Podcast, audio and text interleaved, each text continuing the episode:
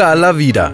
Es lebe das Leben heißt einer der beiden Titelsongs des Coldplay-Albums Viva la Vida or Death and All His Friends von 2008.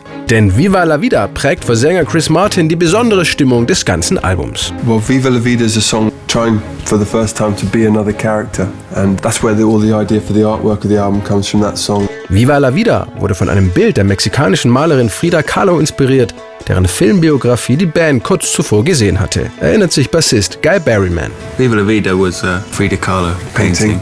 Ein weiteres Gemälde, dieses Mal von Eugène Delacroix über die Freiheit und die französische Revolution, wird dann sogar die Vorlage für das Albumcover und lieferte Chris Martin die Idee zum Text von Viva la Vida. Es geht um einen König, der nicht so glücklich agiert hat. Nicht, dass ich da eine Parallele zu einem aktuellen Beispiel herstellen will, aber es gibt viele politische Führer, die gegen Ende ihrer Zeit plötzlich merken, dass vieles nicht so gut funktioniert hat und dass die Leute sozusagen den Palast stürmen. Der Song handelt von den letzten zehn Minuten, wenn die Revolution und die Veränderung praktisch schon an die Tür klopfen und von dem, was einem da durch den Kopf geht. Bei Viva la Vida denke ich immer an große Türen, an die gehämmert wird. Whenever I think about that song, I think about great big doors being banged on. Listen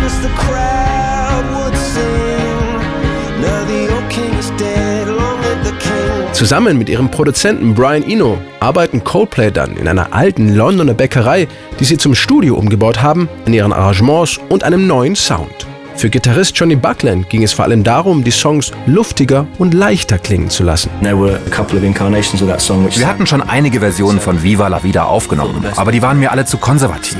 Der beste Weg, es anders zu machen, war bei der Instrumentierung abzuspecken. Am Ende blieb neben den Streichern und Piano nur noch die Bassdrum und die Glocken übrig. So kann der Song richtig atmen. I hear Jerusalem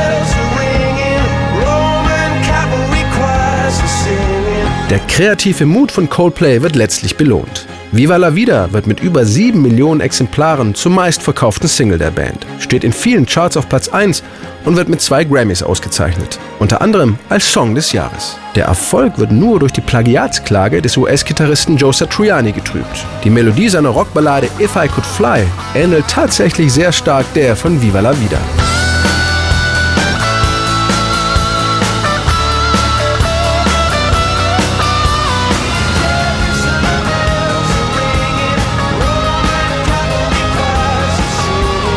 Coldplay und Joe Satriani legen ihren Rechtsstreit schließlich außergerichtlich bei und Viva la Vida entwickelt sich sowohl zu einem Lieblingshit der Fans als auch zu einem Live-Favoriten von Coldplay selbst.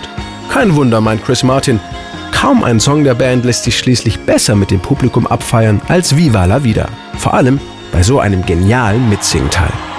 That's the song that we're most looking forward to playing live because it has a, a good sing-along at the end. Let's go.